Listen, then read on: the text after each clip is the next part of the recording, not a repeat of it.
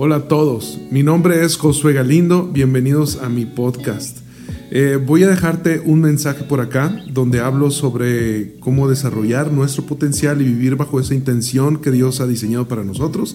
Entonces, pues aquí te lo dejo, vamos a conectarnos al mensaje. Te recuerdo que tengo varias, eh, eh, más contenido en, en todas las redes sociales y entonces, bueno, tú puedes visitarme por ahí, alguna de ellas, YouTube, Instagram, Facebook, todas esas. Y pues vamos a conectarnos al mensaje. Gracias por escuchar mi podcast. Que Dios los bendiga a todos. Quiero comenzar a predicar. La palabra dice en el libro a los hebreos que sin fe es completamente imposible agradar a Dios. ¿Te has puesto a pensar que los seres humanos somos la única especie creada por Dios que requiere fe para agradarle? Los gatitos no necesitan fe para agradar a Dios. Las plantas no requieren fe para agradar a Dios. La pregunta es ¿por qué?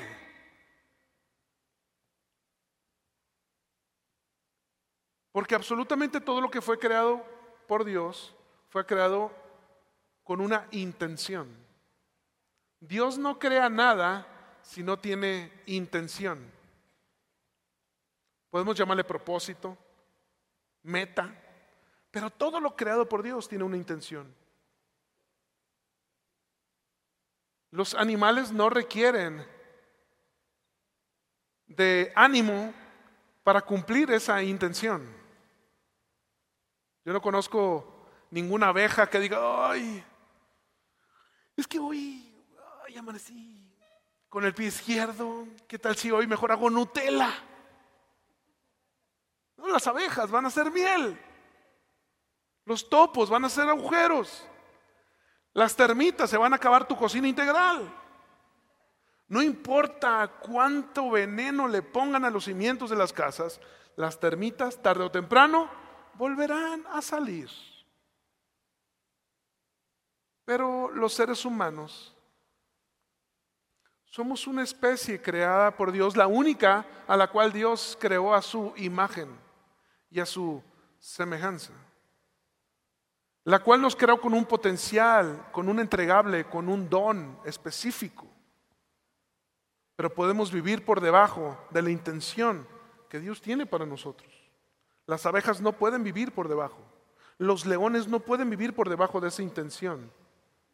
Toda la naturaleza, toda la cadena alimenticia está diseñada para que nada, ninguna especie pueda caminar por debajo de la intención, porque el resto de la cadena alimenticia se alimenta de ellos.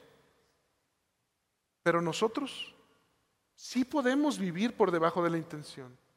Por eso necesitamos fe para vivir en la intención que Dios ha determinado para ti y para mí.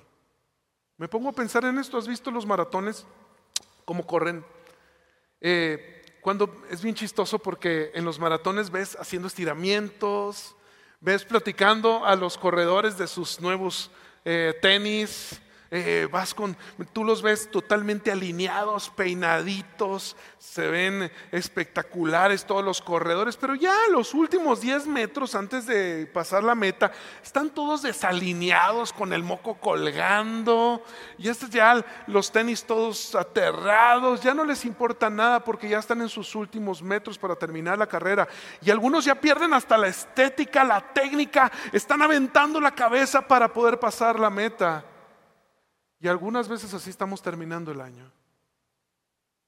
Estamos terminando el año sin olvidar lo que Dios nos entregó para poder cumplir nuestro propósito.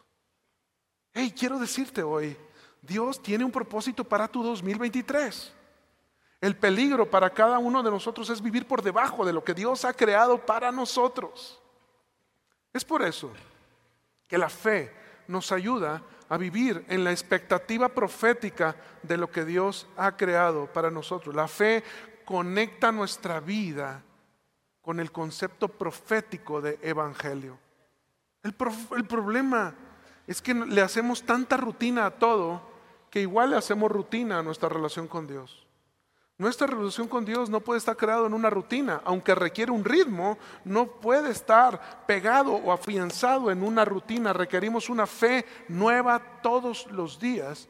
Y hoy te quiero hablar de esa fe que nos conecta, cómo volver, cómo correr a Dios, cómo regresar a Él con esa fe, eh, cómo, regresar a, nuestro, a la intención que Dios tenía para nosotros. Y estoy conectando con estoy conectando con, con lo que he estado predicando. Te voy a terminar con un último mensaje que he almacenado en mi corazón. La siguiente semana se va a predicar sobre la Navidad, ya sabes. Y el 31 voy a cerrar este mensaje. vamos a leer uno, uno, de mis versos favoritos que viene en Isaías. ¿Hicieron su tarea? ¿Sí? Isaías 61 lo vamos a leer al ratito. y vamos a leer Isaías 35. Dile que está a tu lado, Isaías 35.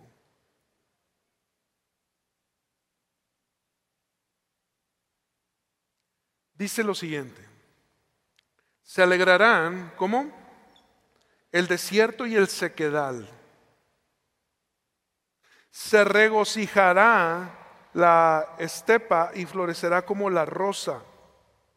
Florecerá y se regocijará gritará de alegría, se le dará la gloria del Líbano y el esplendor del Carmelo de Sarón.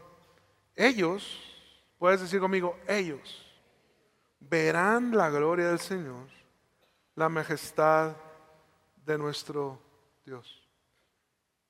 Quiero llevar tu atención al lenguaje profético de estas escrituras. Investigué cada una de las porciones de la Biblia donde implica agua estanques, pozos, ríos. Y me di cuenta de algo y es que mi conclusión es que eh, casi todos los conflictos, casi todas las necesidades del pueblo de Dios a través de la historia tienen su respuesta en el agua. Se pelean por agua se pelean por pozos, se pelean por ríos, pasando el mar, pasan en seco el mar, son bautizados en ríos, hay milagros en estanques de Bethesda.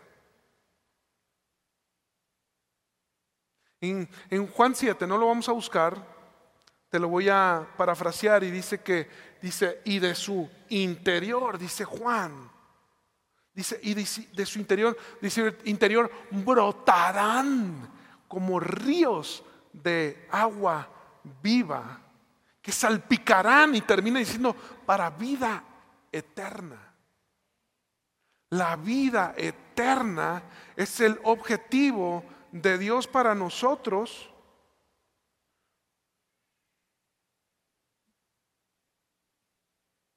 El objetivo de Dios para nosotros es la vida eterna, pero la intención de Dios para nosotros es que pase su río a través de nosotros. El río de Dios.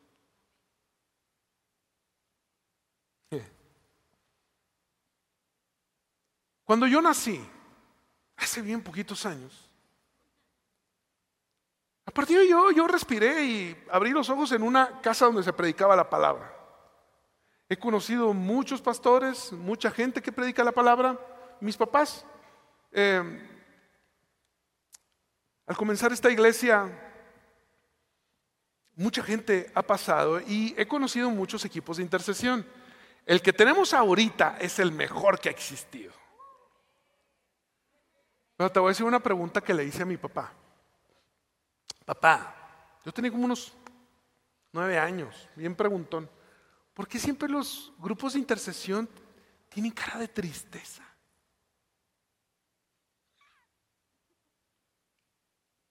¿Por qué tienen cara como de amargura, papá? Si están tan pegados a la oración y al Espíritu de Dios, ¿por qué no están alegres? ¿Por qué cuando les preguntas cómo estás siempre te dicen estoy en lucha, pastor, estoy en la batalla, estoy emprendiendo, estoy ahí en el, en el ah,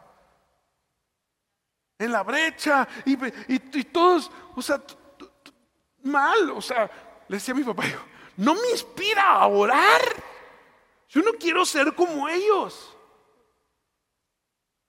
¿Algún mundano que haya tenido esta pregunta como yo?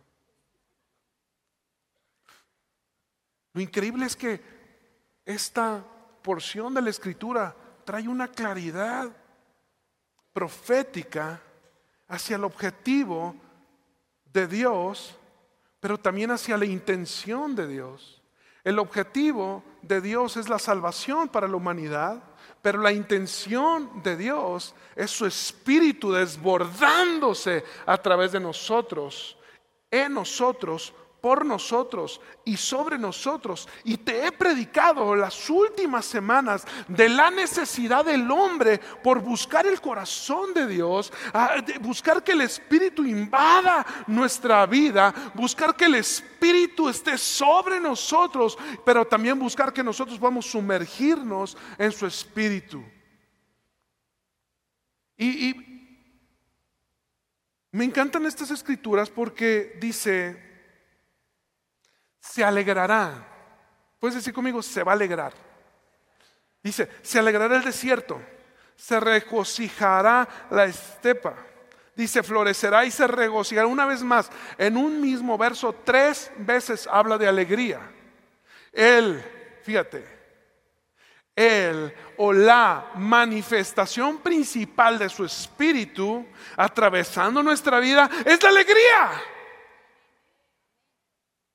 es la alegría. El gozo del Espíritu del Señor es nuestra fortaleza. Es nuestra fortaleza. Entonces, el agua, en el, en el, el, agua, en el lenguaje figurativo, o utilizándola como, como la metáfora, está hablando de la realidad del movimiento del Espíritu de Dios alrededor de nosotros, en nosotros, por nosotros, atravesando nuestra vida. Aguaceros, lluvia, lluvia del día, lluvia temprana, estanques, manantiales, el río de Dios llevando a nuestra vida, llevando a la iglesia, sumergiendo a la iglesia, llevándonos con una corriente, fluyendo en esa corriente, fluyendo en esa corriente, pero no nos olvidamos que no se puede espíritu de Dios sin estar todos en el fluir de su espíritu. Quiere decir que todos juntos fluimos en ese espíritu con alegría todo esto es una referencia a la invasión sobrenatural del Espíritu de Dios en nuestra vida. Voy a un punto, ahí te voy. Ahora aparece en Isaías 35 entonces el desierto regocijándose. ¿Cómo un desierto se puede regocijar? ¿Cómo una sequedad se puede regocijar? Bueno, porque el Espíritu de Dios siempre viene a lo seco, a lo roto, a lo pecador, para atravesarlo y traer salvación y vida eterna. ¿Tiene sentido? Y, entonces vamos a leer los versículos 3, 4 y 5 de Isaías 35. Entonces, entonces, después de que después de que el río de Dios viene, después de que el río de Dios atraviesa lo seco, lo roto, lo, lo ¿verdad? Lo mentirosón, ¿verdad? Después de que se nos quita la cara de amargados, ya el que está a tu lado, ¿qué tal? ¿Así? ¿La sonrisa? Ah, después que se nos quita esa tristeza, esa melancolía, entonces, entonces dice, dice, fortalezcan las manos débiles. Número uno, fortalezcan las manos débiles. Número dos, afirmen las rodillas temblorosas. Número tres, digan a los de corazón temeroso, sean fuertes, no tengan miedo. Fíjate, fortalezcan, afirmen y digan. Puedes decir conmigo, fortalecer, decir y afirmar. Una vez que el Espíritu de Dios viene a través de nosotros, Ahora tenemos un entregable que es fortalecer, afirmar y decir. Vamos a fortalecer las manos de las débiles. ¿Sabes qué está hablando proféticamente esto? Dice la palabra que que en nuestro declarar es, hay una mano. Dice que nosotros tenemos que ir con los que no puedan declarar para declarar con ellos. Tenemos que ir con los que no pueden hablar para hablar con ellos. Tenemos que ir con los que no pueden cantar para cantar con ellos. Hay una sinergia que ocurre cuando hablas, cuando recitas, cuando declamas, cuando lees la palabra con tus hijos. Entonces, decid, dice, fortalezcan las manos, ¿sí? Tiene sentido, fortalezcan las manos, fortalecen las declaraciones. Número uno, número dos, afirma las rodillas, afirma la oración. Afirma la oración. Ya tienes al Espíritu dentro, ya tienes al Espíritu. Bueno, ahora salpica. ¿De qué manera? Afirma la oración con los que no pueden. ¿Qué tal si le dices a tu esposo, vamos a orar juntos? No hubo fe acá. Vamos a orar juntos. El punto es que las reuniones de oración siempre son las más débiles de las iglesias. Y luego, luego dice, digan a los de corazón temeroso, sean fuertes, no tengan temor. Quítenme el verso, ahorita sigo leyendo, fíjense. Creo que el que a alguien le diga no temas, muchas veces no ayuden mucho. Porque creo que muchas veces necesitamos más información para dejar de temer. Es decir, no tenemos un, botón de cero temor. No temas. Todo va a estar bien. Ah, déjame. Listo. Eh, cuando pasé por una temporada de depresión, recuerdo que la gente me decía una palabra que a mí me bombardea mucho mi corazón. Me decía, ya, Dale vuelta a la página, Josué. Ay, ¿cómo no se me había ocurrido? No, no me lo habías dicho. Es que, es, es que no es tan sencillo.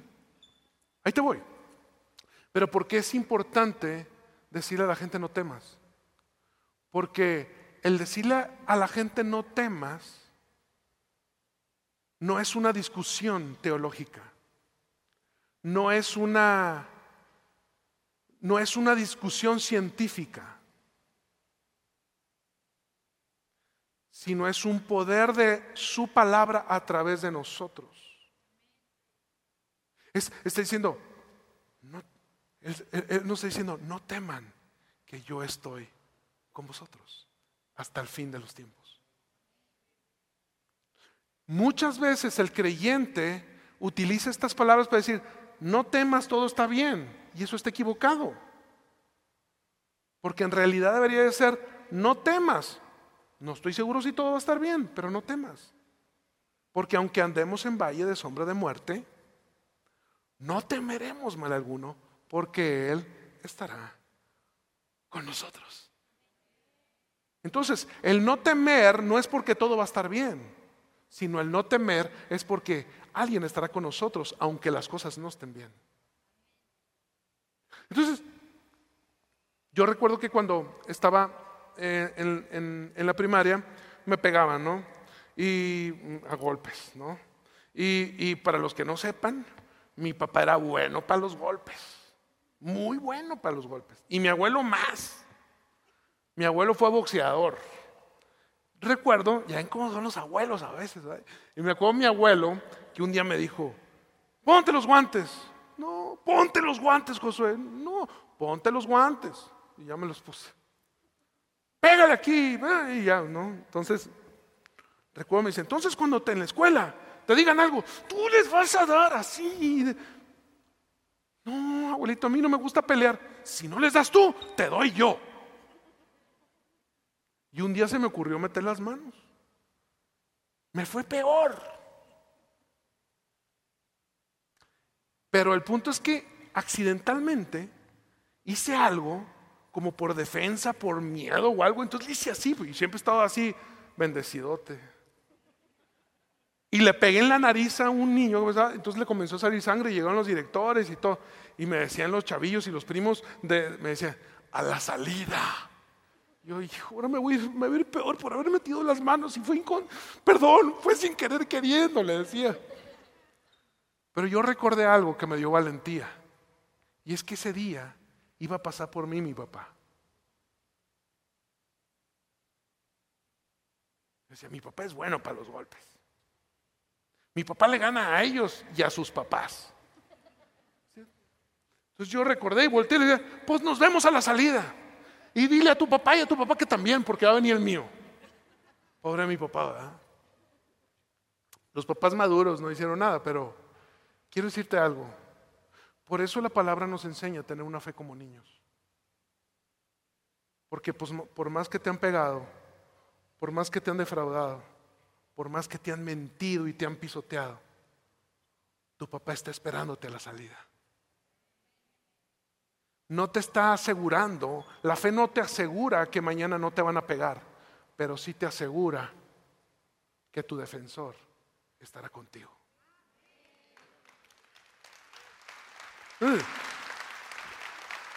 Sin fe es imposible agradar a Dios porque la fe nos lleva a vivir en esa intención. Pero la fe necesita una esperanza. Seguimos leyendo un poco estos versos. Vuélvanme a poner 35, vamos a leer ahora el 3, el 4 y el 5. Fortaleza, dice, su Dios vendrá, fíjate. Primero, fortalezcan las manos, afirmen, digan que no teman. Y luego comienza a decir, porque su Dios, ¿su Dios qué? Vendrá. ¿Quién vendrá a la salida? ¿Quién vendrá a la salida? ¿Quién vendrá a la salida? A esta, predica le hubiera puesto ponte los guantes, ¿verdad? No, se me hace muy violento. Dice, su Dios vendrá, vendrá con venganza, con retribución divina vendrá a salvarlos. Él te promete que estará contigo. Él te promete que Él te defenderá. Pero Él te promete también que Él te restituirá. Pero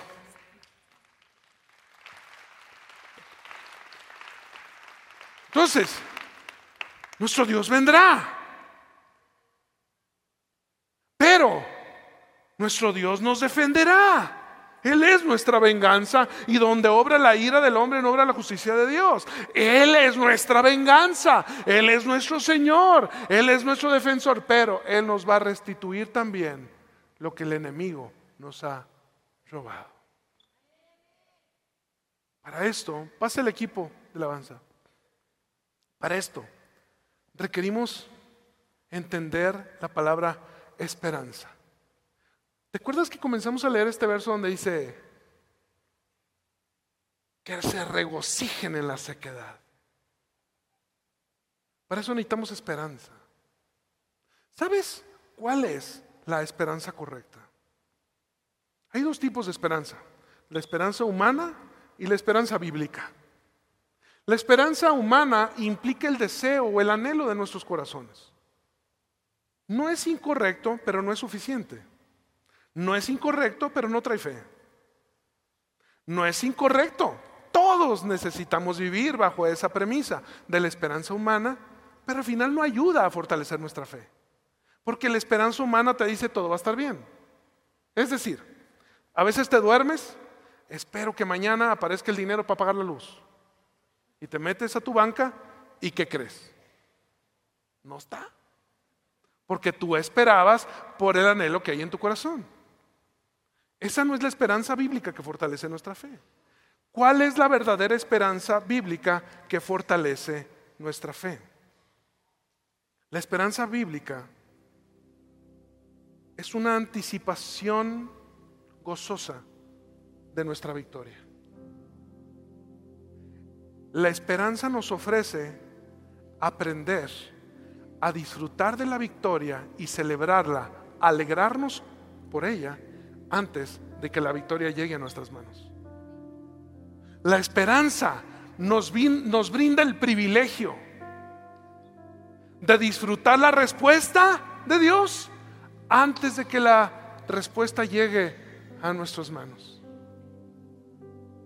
Yo me regocijo porque yo sé, yo sé que Dios nos guiará por sendas de justicia, por amor a su nombre. Entonces, la esperanza nos debe llegar, nos debe llevar, más que a decir cosas bonitas, a declarar su palabra. Porque Él no cumple las palabras bonitas del hombre. Él cumple su palabra. Entonces cuando nosotros declaramos su palabra, comenzamos a salpicar los ríos de agua viva para vida eterna. Yo comienzo a disfrutar que tu negocio quebrado va a prosperar porque escrito está. Escrito está. Amado, mi deseo es que seas prosperado y que tengas salud, así como prospera tu alma. Yo comienzo a disfrutar de la respuesta anticipada y comienzo a alegrarme y a regocijarme, aunque probablemente todavía hay sequedad, y mi alma comenzará a jalar de su espíritu y a salpicar de vida eterna. ¿Qué tal si dejamos de salpicar amargura y comenzamos a salpicar bendición? ¿Qué tal si dejamos de salpicar palabrerías, necedades? Dejamos de salpicar gotitas de limón y comenzamos a salpicar piloncillo santo, ponche santo. ¿Hay algo disfrutar nuestra sanidad, Sara. Disfrutamos ahora y nos alegramos ahora, antes de que llegue. Porque escrito está. No porque tengo un gran deseo, que sí deseo, sí lo deseo, sino yo lo declaro porque escrito está que Él llevó nuestras enfermedades en la cruz del Calvario y que por sus llagas somos sanados. Sí. El único decreto realmente bíblico es aquel que viene escrito en su palabra. Fuera de eso, Dios no obedece nada. Porque Dios solamente obedece y cumple su misma palabra su misma palabra. Es, hay algo que se llama dolor fantasma. Lo platicaba con el equipo pastoral hace unas semanas. El dolor fantasma es cuando ocurre una mutilación en alguna parte del cuerpo. Entonces, tiempo después tú, sientes que te duele esa parte del cuerpo que ya no tienes. ¿Cómo te puede doler una parte del cuerpo que ya no tienes? Porque tu alma está sufriendo por el recuerdo de una parte del cuerpo que ya no tienes pero le sigue doliendo. A eso se le llama dolor fantasma. Nuestra alma tiene un dolor fantasma. ¿Por qué sufrimos? ¿Por qué nuestra alma se abate? ¿Por qué nuestra alma sufre, se deprime? Porque hay un dolor fantasma Vuelta para acá. Hay un dolor fantasma. De que hay un mundo mejor. De que hay un objetivo para mi vida. Que ahí está. Hay un objetivo que está enfrente. Pero que yo no lo estoy viviendo. Y me duele no vivirlo.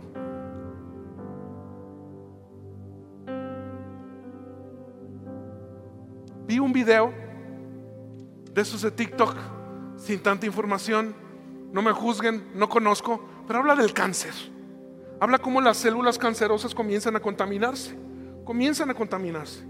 Una célula enferma contamina a otra, esa célula enferma contamina a otra, y entonces al final comienza a invadirse un cuerpo de células contaminadas y se le llama cáncer.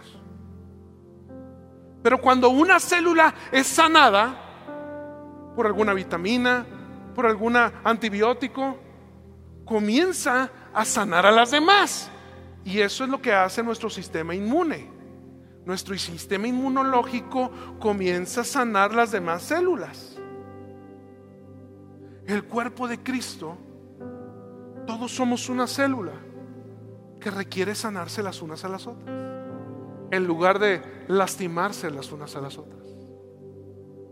Requieren que nosotros declaremos ese lenguaje profético que viene en su palabra, que trae sanidad, que podemos levantar a los caídos, que podemos fortalecer a los cansados, que podamos decirle, no temas a aquel que tiene varias noches sin dormir y nos podamos sanar. El lenguaje profético de una iglesia mueve la mano de Dios para los milagros. Dice, y entonces, dice Isaías 61, los oídos de los sordos oirán. Entonces los ojos de los ciegos verán. Entonces entre las naciones dirán. ¿Cómo?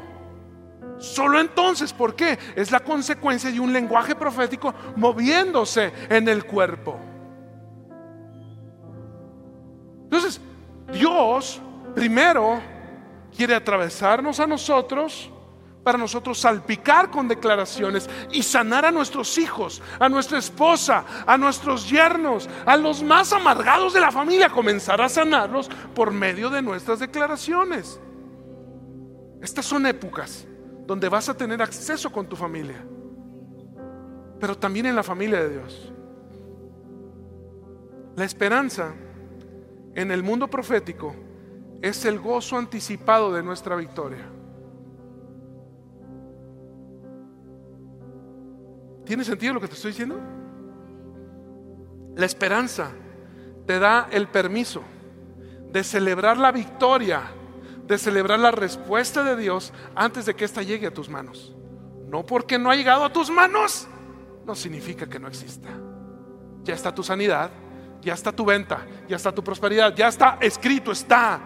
Es mi deseo que te vaya bien, pero más importante que mi deseo es el deseo y el anhelo del corazón de Dios, que prosperes, te vaya bien y que tengas salud, así como prospera tu alma. Uno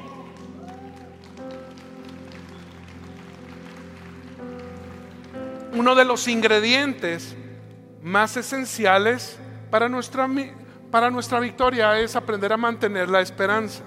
¿Por qué? Vuelta para acá, con esto voy a cerrar. Porque la esperanza trae una atmósfera. La esperanza provee una atmósfera. ¿Sabes qué es lo malo? Que a menudo dejamos la responsabilidad de la atmósfera en las manos del equipo de alabanza. Dejamos la responsabilidad de la atmósfera en las manos del pastor de la iglesia. Dejamos la responsabilidad de la atmósfera en las manos de los anfitriones. Y ni el equipo, ni el pastor, ni los anfitriones somos suficientes para que la atmósfera cambie. La atmósfera requiere de un mover del cuerpo, de un mover del cuerpo, de un mover del cuerpo, del fluir del cuerpo, del fluir del cuerpo del fluir del cuerpo. Dios te bendice para bendecir, Dios te perdona para perdonar, Dios te ama para amar, Dios, Dios te da para dar. Dios nos dio su palabra, dice, Él envió su palabra y su palabra lo sanó. Le dice el centurión, no es necesario que vayas a mi casa, tan solo di la palabra y mi siervo sanará. ¿Estás de acuerdo conmigo? La palabra de Dios requiere ser hablada con esperanza para provocar un cambio de ambiente, un cambio de atmósfera.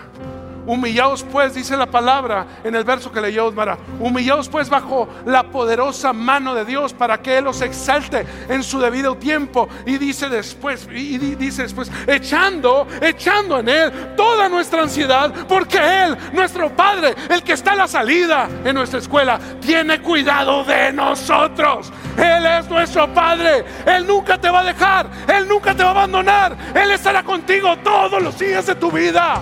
Él estará contigo. Llena tu vida de decretos incontrolados que declaren la promesa de Dios para tu vida, para tus hijos, para tus nietos. Llena tu vida, llena tu lugar de atmósfera, de decretos incontrolados que digan, que hablen de tu futuro, de tu negocio, de tu vida. Tu vida va a llegar a la intención que Dios ha creado para ti, que sean luz en medio de la oscuridad sea luz en medio de la oscuridad. Sé la sal de esta tierra, hijo. Yo estoy contigo hasta el fin de los tiempos. Hasta el fin de los tiempos. Hasta el fin de los tiempos. Yo quiero que hoy la iglesia se mueva en el lenguaje profético. Vamos, ve con uno, dos, tres personas aquí ahorita. Dile, no temas. Él está con nosotros. Vamos, díselo, no temas. Dile, Él está con nosotros. Dios es tu sanador. Dios es tu libertador. Él tiene a sus papás en tus manos. Él te va a sacar adelante. Él tiene una vida para ti. Él tiene cuidado. Él tiene cuidado de tu hijo. Él tiene cuidado de tu esposa. Él tiene cuidado de ti. Él tiene cuidado de ti. Vamos, díselo, díselo, díselo, díselo. Haz que la atmósfera cambie. Vamos, Diego, vamos.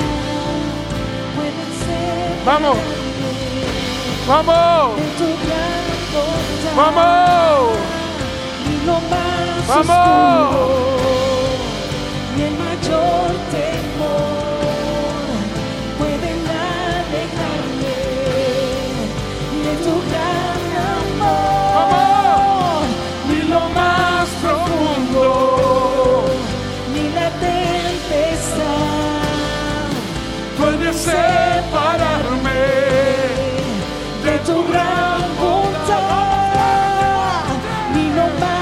Más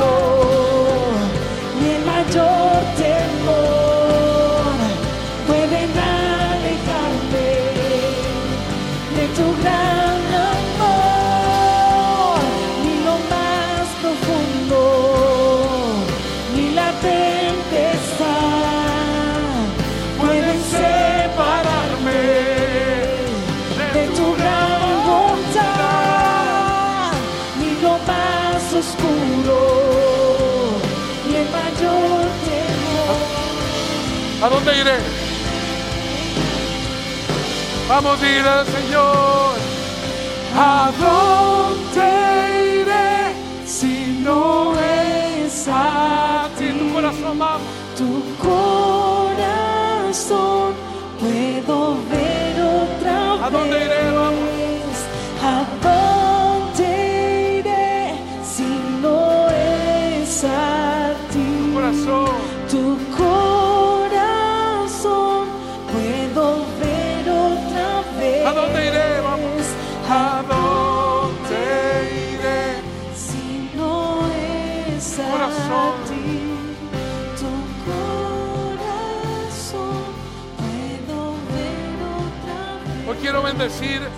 a dos personas. Lo primero es que quiero bendecir a todo aquel que viene por primera vez a esta iglesia. Todo aquel que viene por primera vez a un evento cristiano. Si es tu caso, quisiéramos que nos acompañaras en una oración. Nos acompañan todos los demás, declaramos con ellos. Vamos, ora conmigo y dile, Señor Jesús, el día de hoy te recibo en mi corazón. Te pido que mores en Él. Señor Jesús, perdona mis pecados, así como yo perdono a los que me han herido. Trae salvación y vida eterna a mi vida. Te entrego mi vida, te entrego mi corazón, te entrego todo lo que soy. Señor Jesús, gracias, porque si este es mi último día de vida, yo sé que me espera una eternidad tomada de tu mano. Y mi nombre se está escribiendo en el libro de la vida. En el nombre de Jesús. Te bendigo en el nombre de Jesús. Le damos un fuerte aplauso a todos los que nos han acompañado en esta oración. Si alguien de acá hizo esta oración junto con nosotros, te comento que al final hay unos carteles de Conecta. Queremos ayudarte en tu caminar con Dios. Ahora quiero orar por todos los que están en sus últimos 10 metros de maratón. Si este es tu caso, levanta tus manos al cielo conmigo. Y de Dios, Espíritu de Dios, río de Dios, fluye a través de mi vida. Fluye a través de mi vida. Río de Dios, fluye a través de mi vida. Espíritu Santo, anhelo verte mover a través de mí, a través de mis palabras, a través de mi generosidad. Muévete. Ya no quiero vivir más tiempo por debajo de la intención que tú tenías para mí. Quiero vivir en tu intención. En el nombre de Jesús. Hoy les digo a todos ustedes que tienen sus manos levantadas. Hoy fortalezco sus manos. Fortalezco sus declaraciones. Fortalezco sus piernas. Hoy quiero decirles algo. Volteen para acá, abran sus ojos. Volteen acá a verme. No teman. No teman. Porque Él está con nosotros hasta el fin de los tiempos.